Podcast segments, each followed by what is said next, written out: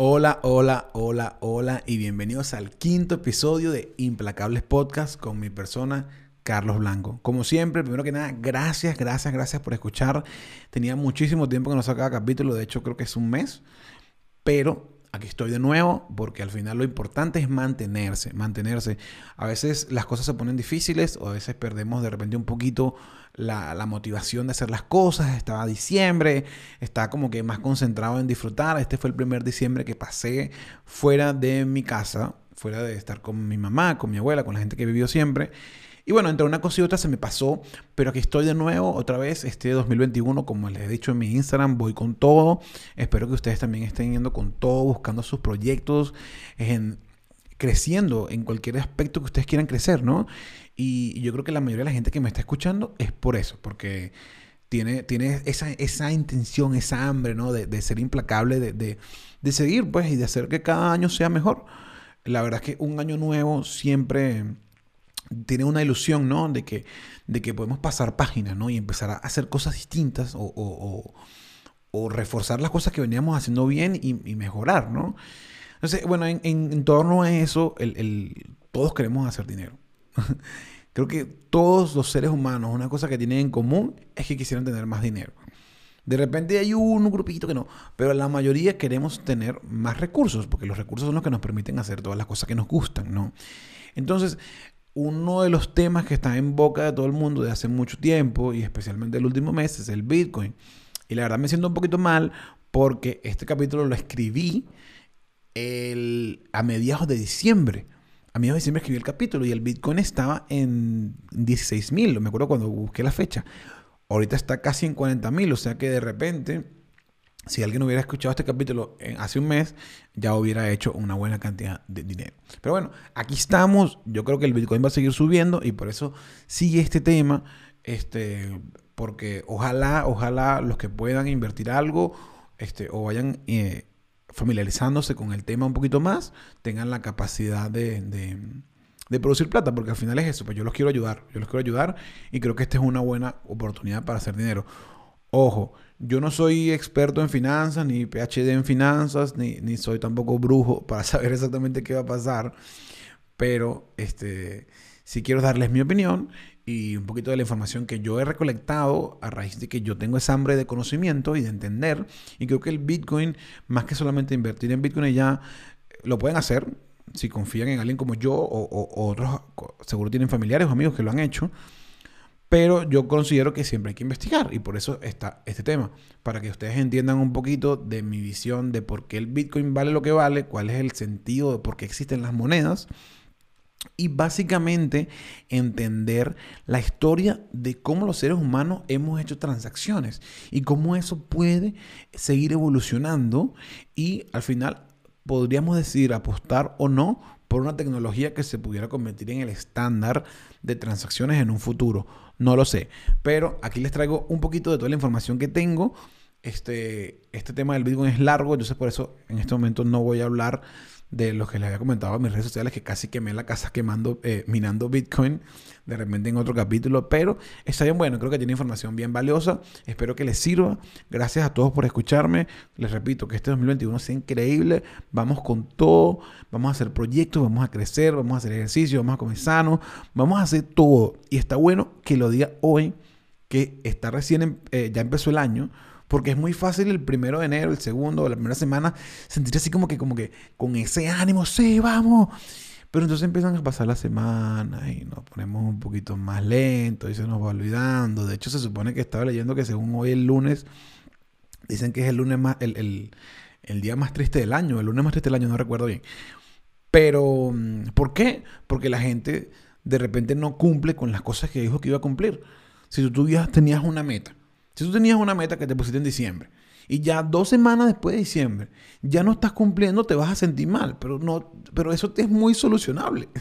tú sabes lo que tienes que hacer, hazlo, hazlo porque vas a lograr las cosas que, te, que, quieres lograr y aparte te vas a sentir bien contigo mismo porque estás siendo una persona que tú mismo respetas. Porque si tú decidiste, tú decías, bueno, mira, Carlos Blanco quiere hacer un podcast y si él saca su podcast, no digamos todas las semanas, pero saca dos o tres capítulos mensuales, yo valoro a ese Carlos. Entonces yo me voy a sentir mejor si yo cumplo con esa meta.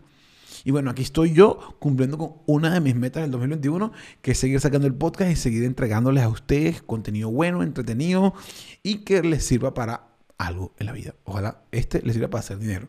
Los quiero mucho, un abrazo, empecemos. Implacable, un ser indetenible, que pase lo que pase, sigue adelante, que no se detiene en la búsqueda de sus ideales, que analiza el mundo y las tendencias porque tiene una sed de conocimiento y una mentalidad de crecimiento constante.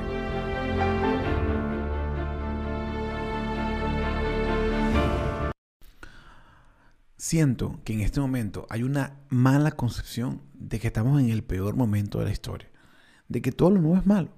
Y yo me pregunto si esto habrá sido siempre así. O sea, siempre si tú agarras a alguien o una sociedad a través de la historia, siempre habrán dicho, no, antes estábamos mejor. Y yo creo que esto pasa porque el ser humano, por default, o sea, de fábrica, tiene un rechazo al cambio, tiene un rechazo a las cosas nuevas. Porque sobre todo cuando ya tú tienes toda tu vida construyendo algo, construyendo un patrimonio, o vienes haciendo algo de una manera, hacerlo de una manera distinta, que de repente pone en riesgo tu estabilidad o todo lo que has construido, te genera obviamente un rechazo y vas a luchar contra eso. Y el Bitcoin no es la excepción. Porque si te pones a analizarlo, los principales opositores de las criptomonedas son la gente que tiene dinero tradicional. O sea, son los Warren Buffett, son los bancos, son los gobiernos, que son los que controlan el dólar, el euro, el yen. Y que todos los demás que de repente no tenemos ese poder, tenemos que regirnos por las normas que ellos están poniendo. Entonces, el Bitcoin, en cierto modo, es un acto de rebeldía porque el Bitcoin y las criptomonedas son descentralizadas y no están controladas por un ente como no hay una empresa que es Bitcoin, o sea, no está Bitcoin LLC en Estados Unidos, no está Bitcoin compañía enorme en Venezuela, ¿me entiendes? El Bitcoin está descentralizado y el Bitcoin más que ser una cosa es una red, es una red de gente que confía en la moneda. Pero es algo nuevo, es algo nuevo que a mucha gente le genera este, oposición y a mucha otra gente como yo, que, que sabemos que hay mucha gente que se ha vuelto millonaria, nos da curiosidad. Y para entender el papel de las monedas o del dinero en la historia, me puse a investigar algo y se los quiero comentar hoy. Porque creo que es súper importante entender la historia para no, digamos, predecir el futuro, no, pero para más o menos entender los cambios que están pasando y ponerlos en contexto, en un contexto histórico, donde nos sentamos que esto es primera vez que pasa, donde primera vez que existe un cambio radical, ¿no? La, la historia tiene maneras de repetirse, claro, con diferentes cosas, con diferentes tecnologías, pero hay cosas que creo que, se, que son cíclicas, ¿no? Y con la moneda pasa igual. Ok, ¿cómo empezó? Desde un principio de los tiempos, el ser humano ha tenido la necesidad de hacer intercambios, de hacer trueques. ¿Por qué? Porque de repente yo, que en la época prehistórica producía ropa y aquel sembraba maíz, queríamos intercambiar nuestros bienes, ¿no? Pero de repente yo no quería su estúpido maíz, yo quería cambiar mi ropa por otras cosas. Entonces hacía falta una moneda que hiciera posible el trueque entre mi ropa con el estúpido maíz que no quería. Y empezó a surgir el concepto del dinero que al principio se utilizaba eh, los metales preciosos como, como la plata o el oro, porque era algo que toda una sociedad aceptaba que tenía un valor. Yo aceptaba recibir oro por mi ropa y él aceptaba recibir oro por su maíz. Entonces, todos teníamos una capacidad de que había un bien intermedio que todos le dábamos valor, en el cual nosotros podíamos resguardar los frutos de nuestra actividad, ¿no? Entonces, Em, esto tiene toda la vida pasando. De hecho, no ha sido solamente metales preciosos, también ha sido, por ejemplo, cabezas de ganado o, licor en la época de la prohibición o cigarrillos en las prisiones. Siempre ha habido cosas que tienen un valor aceptado por un grupo de personas. Y es súper curioso porque ahorita lo, que más se usa, que es la moneda, que es el papel moneda, que obviamente ya hoy en día es más digital que, billetes, es lo que, se, lo que se acepta, el dólar, el euro. Y yo quise entender el por qué, cómo, cómo se dio este cambio de cosas de repente físicas que tienen, digamos, un valor más, más práctico, más visto, porque aunque el, el, el oro y la plata cuando se empezó a comercializar se usaba solamente, digamos, como con fines de, de, joyería, con fines de como venta de metales preciosos para verte mejor, se me fue la palabra ahorita, con fines banales, es lo que quería decir, porque no tenía una practicidad, eh, eh, eh, toda la gente entendía que el oro y la plata eran bonitos y se podía usar para decorarse, para hacer collares o cualquier cosa que hiciera cualquier distinta cultura. Pero entonces hay un cambio entre, entre eso al, al, papel moneda. ¿Y cómo pasó esto? Este sistema se lo inventó, parece que fue una compañía privada, pero agarró más fuerza cuando lo empezaron a hacer las monarquías. ¿Y qué hacían las monarquías? Recibían el oro de todo el que quisiera guardarlo en sus, que se lo guardaran la monarquía en sus cábalas y recibían a cambio papel moneda. O sea, iba Carlos y decía, ah, no, mira, mira, aquí tengo mis tres kilos de oro, dale, pues". y yo te entrego tus tres papelitos, tus tres hojitas que dicen, bueno, cada una es, vale por un kilo de oro. Y cuando en algún momento futuro yo quisiera recuperar mi oro, yo iba a, a mi rey y le decía, mira, aquí están mis papelitos, dame mi oro. Entonces, toda la sociedad empezó a hacer esto. ¿Por qué? Porque tenían confianza en que la monarquía, su rey, sus gobernantes, les iban a guardar el dinero. ¿Y qué pasó? La gente, para hacer sus transacciones, que son necesarias, como les comenté, para, y sabemos todos, no, es nuevo para nadie, son necesarias para subsistir, empezaron a hacer transacciones con los papeles en vez de ir a buscar el dinero, ir a buscar los metales preciosos, ir a buscar el oro. Entonces se creó una economía donde lo único que se movía de un lado a otro eran los papelitos, porque era mucho más conveniente mover una hojita o, un grupo de hojas a tener que mover kilos de, metales preciosos, porque de repente para transacciones pequeñas era más fácil movilizarlo, pero cuando eran transacciones grandes, imagínate tener que mover todo ese peso, no era difícil. Y ahí surgió el principal problema que, que tiene todas las monedas en temas de devaluación, que es que llega un momento donde nadie busca el oro y el gobierno se da cuenta de esto y se da cuenta que empieza a tener valor es el papel y no el oro. Entonces, ¿qué hacen? Empiezan a imprimir más y empiezan a dar más y a la gente que los iba a buscar simplemente le daban el oro de, lo que traían los nuevos, ¿no? Entonces, no había respaldo de, todo el dinero que habían impreso, impreso en, en metales preciosos. Y es súper curioso porque llega un punto donde el dinero deja de ser, deja de estar respaldado por un metal empieza a estar respaldado por un ente, en este caso la monarquía. Y es lo que pasa hoy en día con las monedas fiduciarias. Monedas como el euro, como el dólar, no están respaldadas por, unas reservas internacionales, por petróleo, por, por metales preciosos. Están respaldadas por un gobierno. O sea que el euro o el dólar dependen 100% de la Unión Europea o de los Estados Unidos. Porque son los que le dan valor, porque nosotros, todos los que usamos estas monedas, confiamos en que estos gobiernos, confiamos entre comillas, porque eso está bien, entreveremos, en que ellos van a hacer lo mejor para, para mantener el valor de esa moneda. Pero bueno, pasan cosas, pasa que la gente imprime dinero y, de hecho este es el caso de los Estados Unidos. Hace poco puse un post en mi Instagram hablando de que Joe Biden había aceptado imprimir 1.9 millones, billones de, trillones de euros, pero de, dólares. disculpen, es que la, cifra es tan grande. Si me no recuerdan, 1.9 trillones de dólares, que son, si mal no recuerdo, son como 12 ceros. O sea, es mucho dinero. ¿No? Y lo están imprimiendo para darle cheques de estímulo a los estadounidenses que han perdido dinero, su trabajo o han perdido recursos a raíz del COVID. Alguna gente sintió que esto era una crítica a Joe Biden y no es una crítica solamente a él, porque también es una crítica a Trump, porque Trump hizo lo mismo el año pasado. También dieron unos cheques de estímulo que obviamente están afectando la economía. De hecho, yo vivo esto eh, en carne propia porque yo eh, gano dinero en dólares y gasto en euros. Y el dólar se ha devaluado. De hecho, yo tengo, voy a cumplir un año aquí en España y desde cuando yo llegué por cada dólar yo recibía 0,90 euros. Y hoy mismo está por cada dólar recibo 0,83 euros. Y llegó a estar más bajo, llegó a estar casi en 0,80. Eso quiere decir que yo, para mí, Em, todo es más caro. O se, se, está devaluando la moneda que yo uso en el día a día. Em, y esto es en parte por eso, porque, porque dependemos de un, de un, ente, en este caso el gobierno, que es el que está controlando la moneda y que pueden hacer cosas que de repente no son para el bien de todos, sino el bien de ellos o, el bien, no sé, pero al final ellos controlan el dinero, ellos controlan este, este, este dinero, cosa que no pasa con el Bitcoin, porque el Bitcoin está controlado por la red Bitcoin y por toda la gente que tiene Bitcoin. Entonces, eh, para pasar a, temas de repente menos analógicos de, de analógicos, menos temas de analogías que de, la historia, hablemos un poquito más del Bitcoin como moneda, como, como, como activo digital, ¿no? Cuando yo empecé a estudiar Bitcoin, lo, que, lo primero que me viene a la cabeza es que prácticamente es un juego.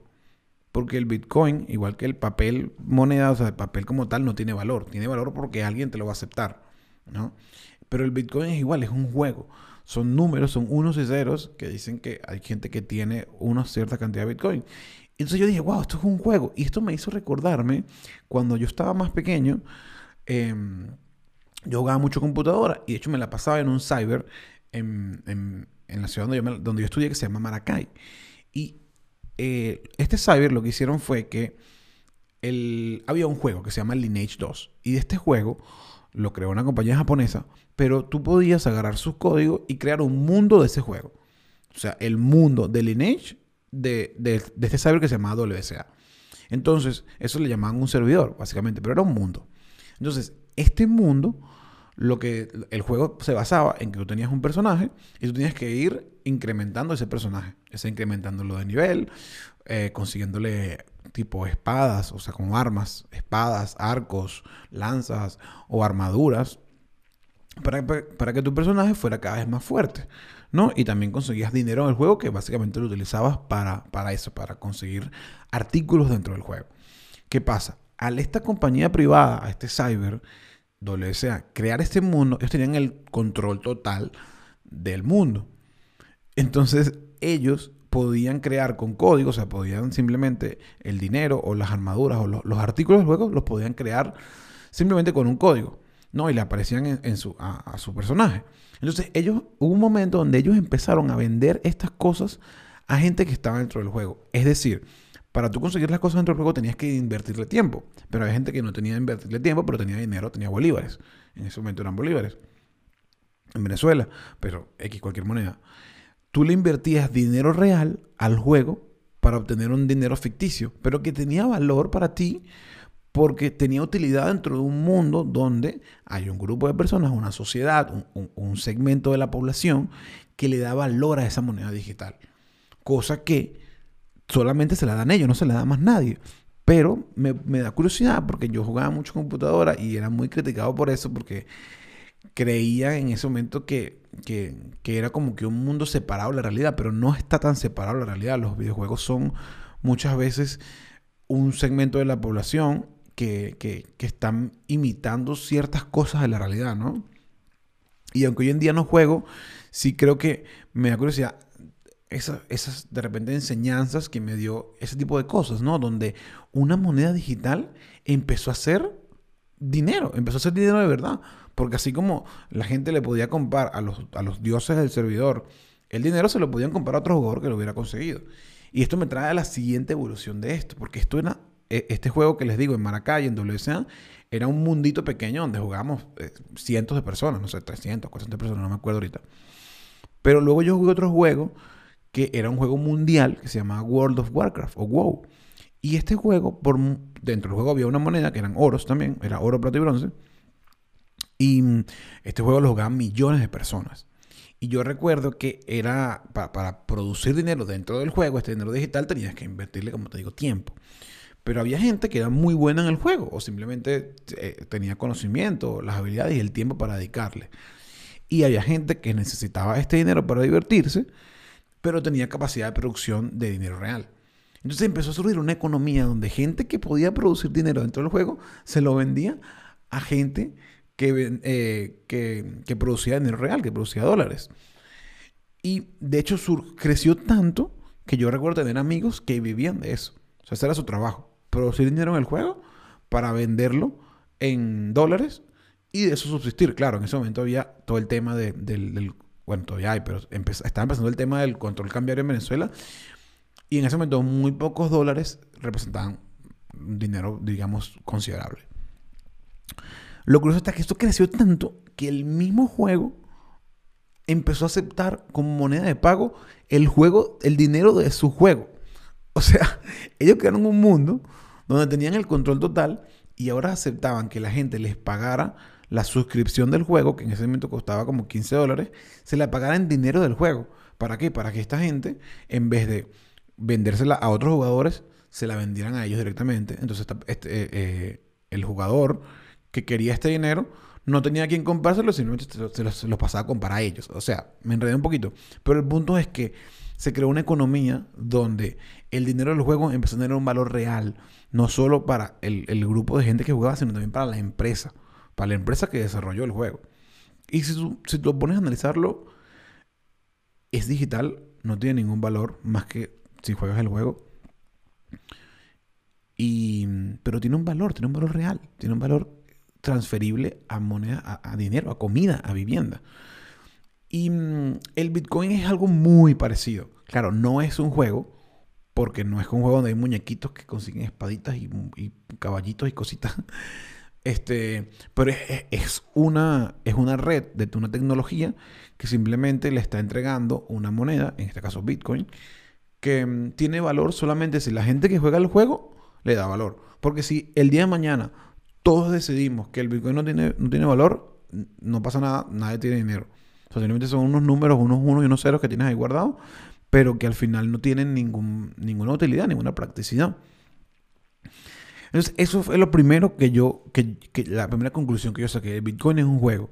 Pero entonces, si el Bitcoin es un juego, ¿qué son las otras monedas? Entonces me pongo a estudiar la historia de las otras monedas y las otras monedas, en cierto modo, pareciera tener bastante similitud, porque al final, hoy en día, el oro tiene utilidad y la plata, pero el valor del oro sube y baja y cambia bastante.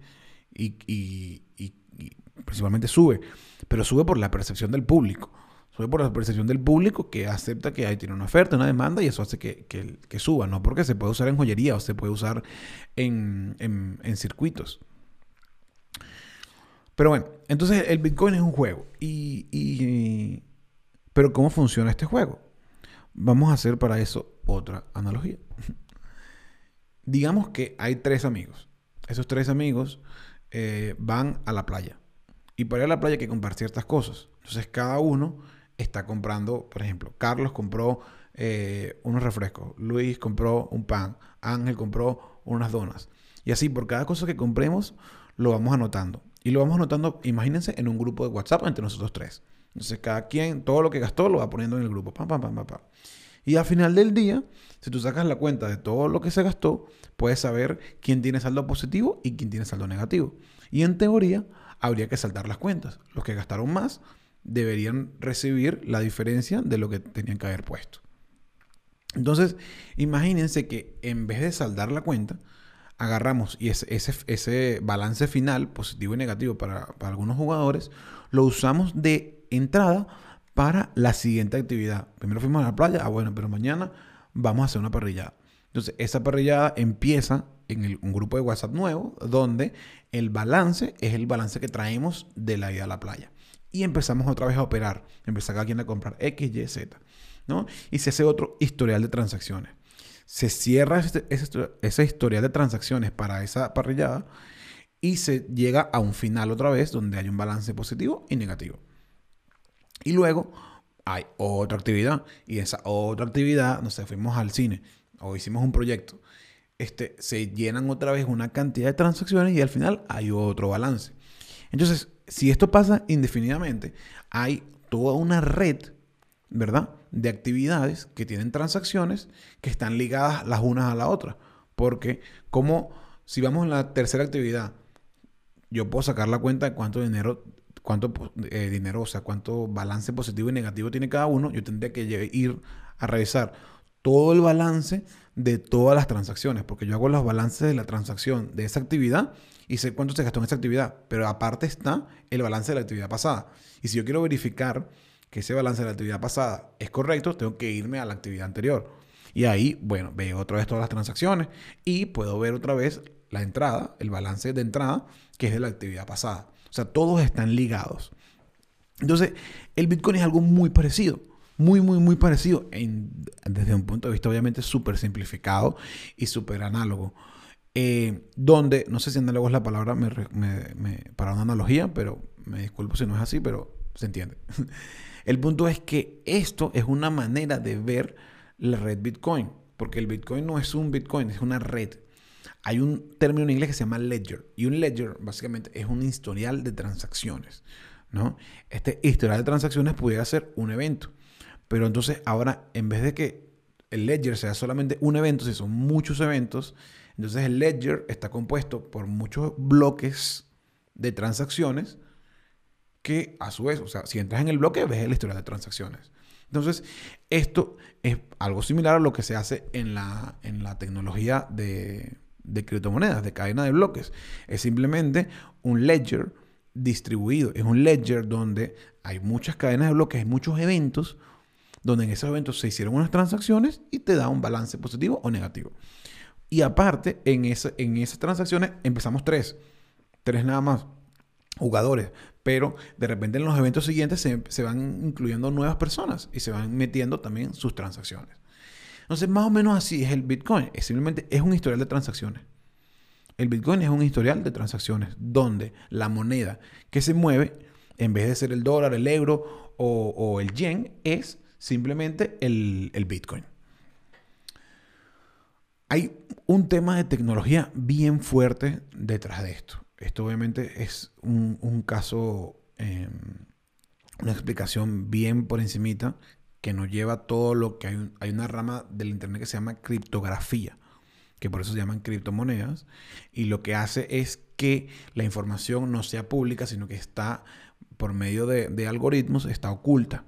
Está oculta donde toda la información está guardada en unos y ceros, de acuerdo a funciones. Entonces lo que pasa es que el, Bitcoin se, eh, está muy basado en una cosa que se llama el SHA-256.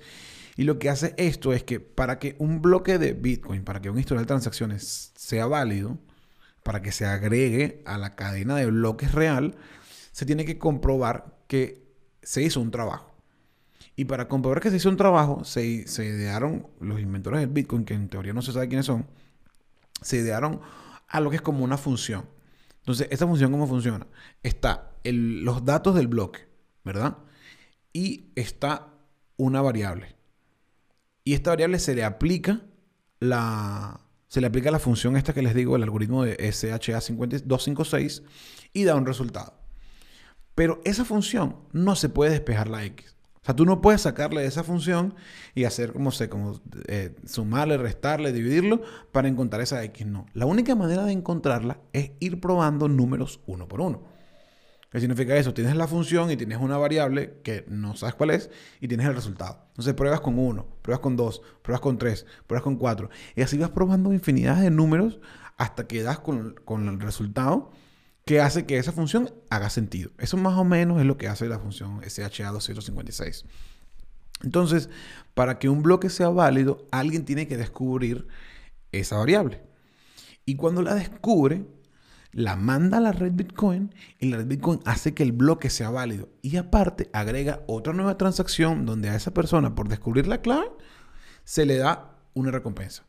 Una recompensa en Bitcoin. Y así es que se crearon los primeros Bitcoin. Al principio era un, bloque de transacciones que no tenía ninguna transacción.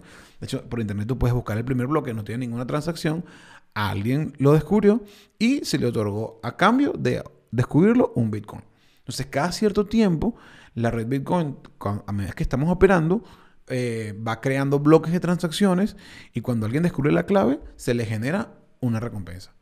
Esta recompensa se va reduciendo a través del tiempo porque el, Bitcoin eh, solamente se van a dar 21 millones de Bitcoin. Ese es el límite de la red Bitcoin. Solamente 21 millones, 21 millones de Bitcoin, de los cuales aparentemente se han dado más de 18 millones. O sea, quedan poquitos. Claro, al principio la red daba más, una recompensa mayor. A medida que pasa el tiempo, como hay más gente en la red Bitcoin, lo que hace es que da menos y menos y menos y menos. De hecho, creo que, si mal no recuerdo, van a ver, se van a generar nuevos bitcoins como por 100 años más. Una cosa así, eso todavía queda bastante tiempo. Claro, al principio se da mucho, y por eso la gente que, que minó bitcoin o compró bitcoin hace 10 años, hace, bueno, 10 años no, pero hace unos años, 5, 6, 7, 8 años, eh, tiene muchos. Y tienen muchos y por eso es que son ultramillonarios. Porque en ese momento la red daba más. Pero bueno, esta, eh, la, idea de generar esta, esta función y encontrar esta, esta, esta X para darle validez al bloque es una manera de la red Bitcoin de demostrar que se hizo un trabajo. Demostrar que hay gente que tiene un equipo de computacional, un equipo computacional, en este caso los mineros Bitcoin, que están conectados y que están eh, encontrando esa, esa, esa variable.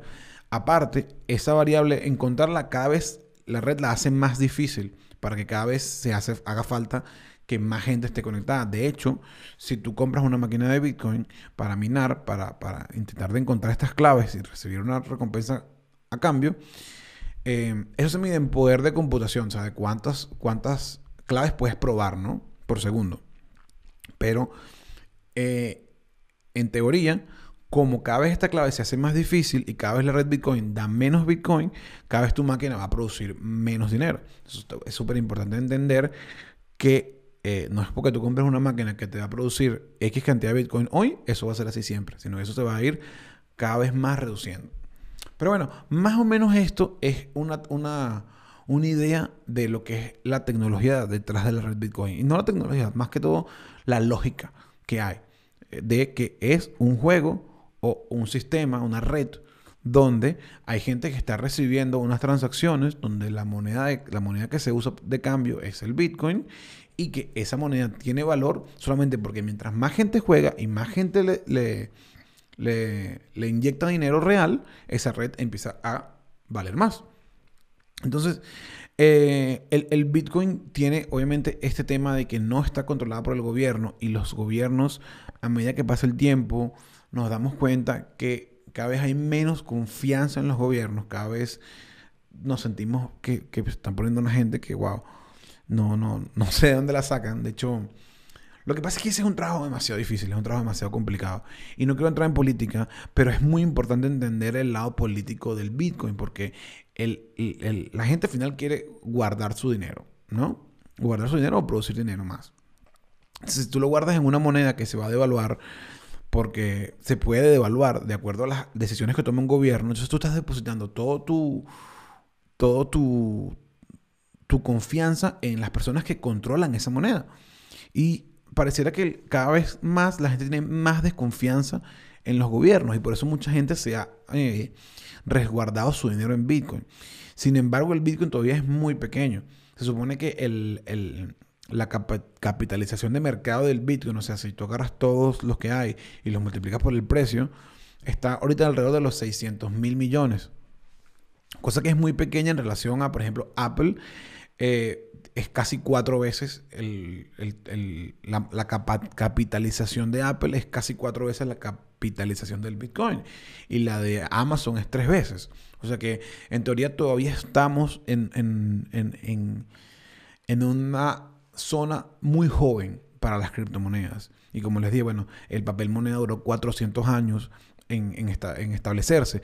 El Bitcoin nada más tiene 11 años. Entonces, creo que esto sí va a seguir creciendo y mm, creo que sí cada vez va a valer más y más y más dinero porque cada vez más gente va a confiar en, en el Bitcoin como una manera de resguardar su dinero.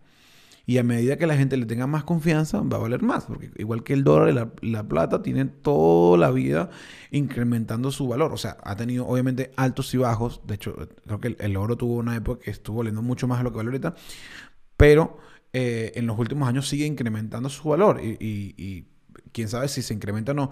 Yo creo que el Bitcoin va a ser en un futuro lo que es más o menos el oro y la plata.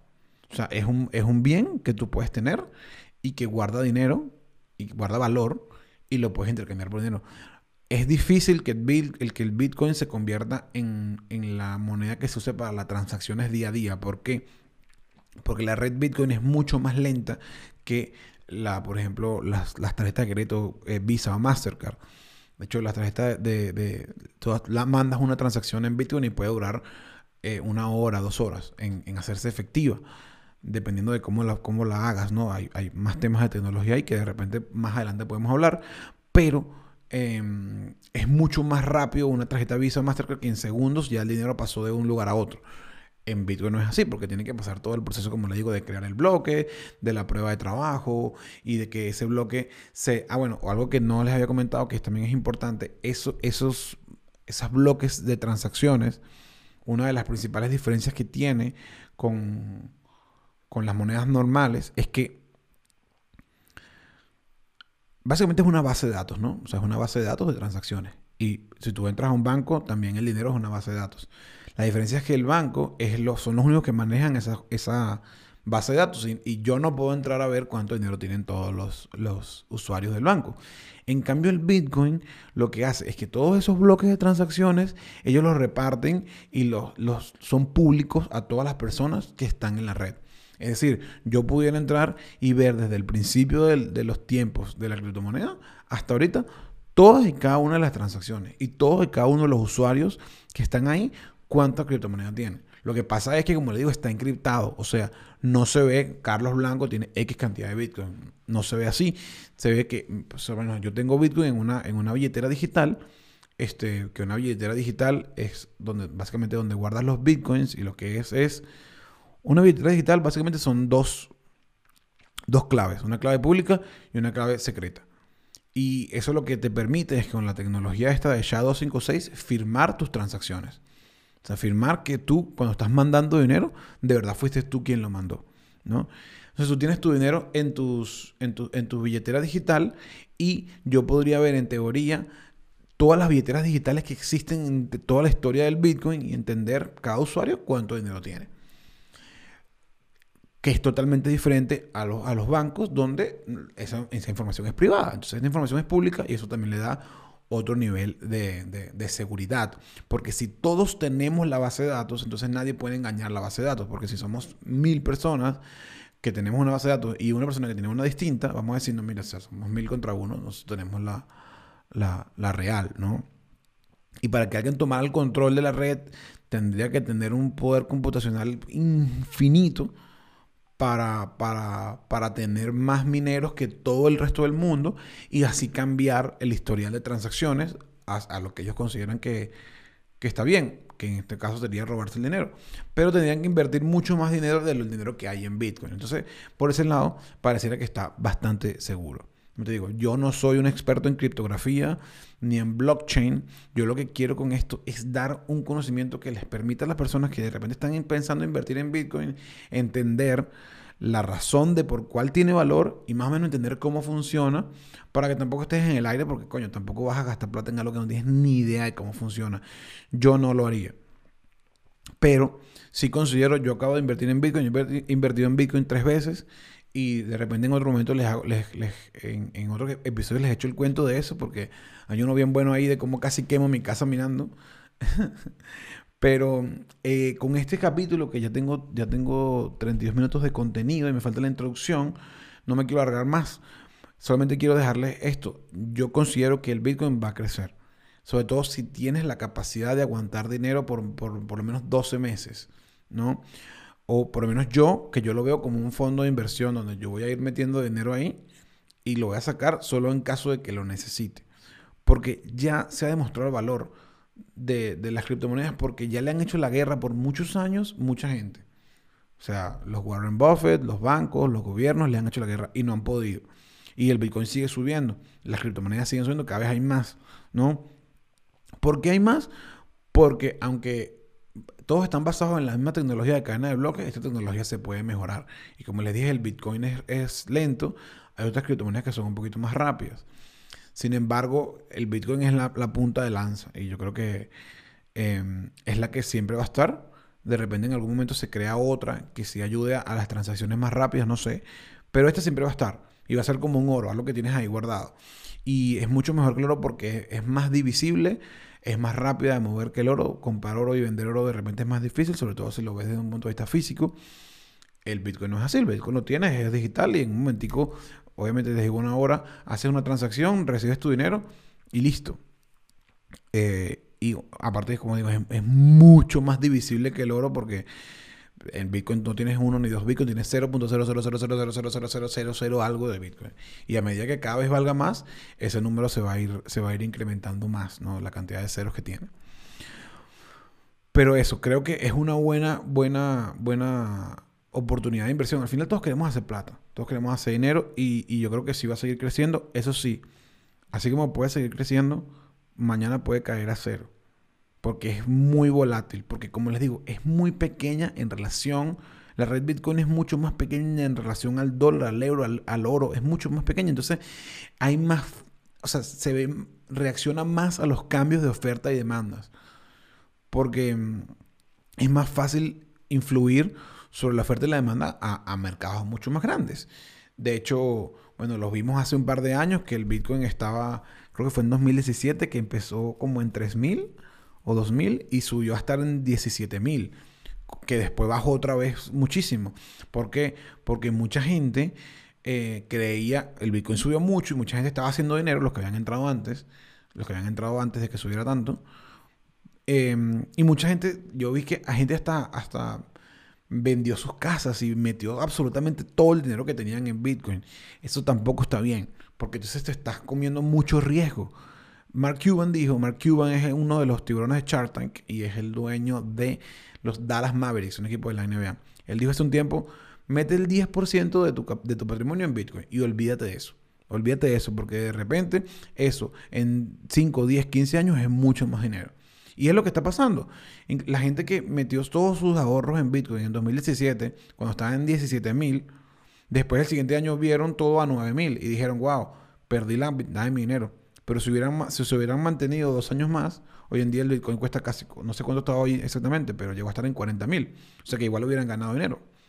Entonces yo creo que el Bitcoin es una jugada de largo plazo. Es una jugada de, ok, tengo esto que puede crecer en un momento, entonces yo lo meto aquí y entonces en unos años lo saco. Pero tienes que tener dinero que tú no necesitas, que no vas a necesitar pronto y que tienes la capacidad de mantenerlo guardado ahí de repente hasta toda tu vida. Porque de repente nunca hay una mejor inversión que el Bitcoin. De repente todo lo que tú tienes lo vas teniendo ahí hasta que quieras hacer una inversión grande, no sé, una casa más grande, un carro, un mejor carro, lo que sea. Pero bueno, esa es mi recomendación. Otra recomendación que les voy a hacer súper rápido es compren Bitcoin, no minen. Minar yo creo que es un juego de ceros. O sea, al final eh, minar creo que da dinero si el Bitcoin sube, que es lo mismo que pasa si el Bitcoin, eh, si compras Bitcoin y el Bitcoin sube. Pero bueno, vamos a hablar otro día de minar porque tengo una buena historia de esa. Este, hoy por ahora lo voy a dejar hasta aquí porque ya estoy llegando a los 40 minutos y no quiero eh, extender más. Gracias, gracias, gracias a todos los que están escuchándome otra vez. Espero que este 2021 sea increíble para todos, que logren cosas increíbles, que sea mucho mejor. Pero bueno, todo eso depende mucho de lo que ustedes hagan. Gracias por escucharme, espero haberles dado algo de información útil, espero o entretenerlos o lo que sea, pero espero que se sientan cool viendo el podcast y espero seguir creando bastante contenido para ustedes y para este grupito de gente que quiere, quiere quiere más de la vida, quiere más de la vida y la está buscando con esa hambre de, conseguirlo. Los quiero mucho, un abrazo, por favor, si pueden, recuérdense de comentar, de darme like, de suscribirse, de cualquier interacción conmigo en, los, en YouTube, en Instagram, que sea principalmente pública, como comentarios o likes o suscripción. Excelente. O si tienen algún consejo o algo, lo que sea, me lo escriben por WhatsApp también o por los DM de Instagram. Es, también es súper válido. La verdad es que, sobre todo, así sea negativo, está bien también porque hay que mejorar. Pero inclusive los positivos a mí me llena muchísimo y es una de las cosas que me, que me impulsa a seguir creando este contenido. Es eso, pues que a la gente le guste, ¿no? Porque al final es, lo principal, la principal razón por la cual hago esto, ¿no? Para conectar con toda esa gente que de repente quiere hablar de los mismos temas que yo y quiere, de repente yo tengo un conocimiento que, que lo puedo exponer aquí, pero de repente ustedes tienen otro conocimiento que yo no sé y me lo pueden dar. De repente más adelante hacemos entrevistas con gente que conoce otras áreas. Pero bueno, gracias de nuevo, los quiero mucho, un abrazo y estamos en contacto. Goodbye.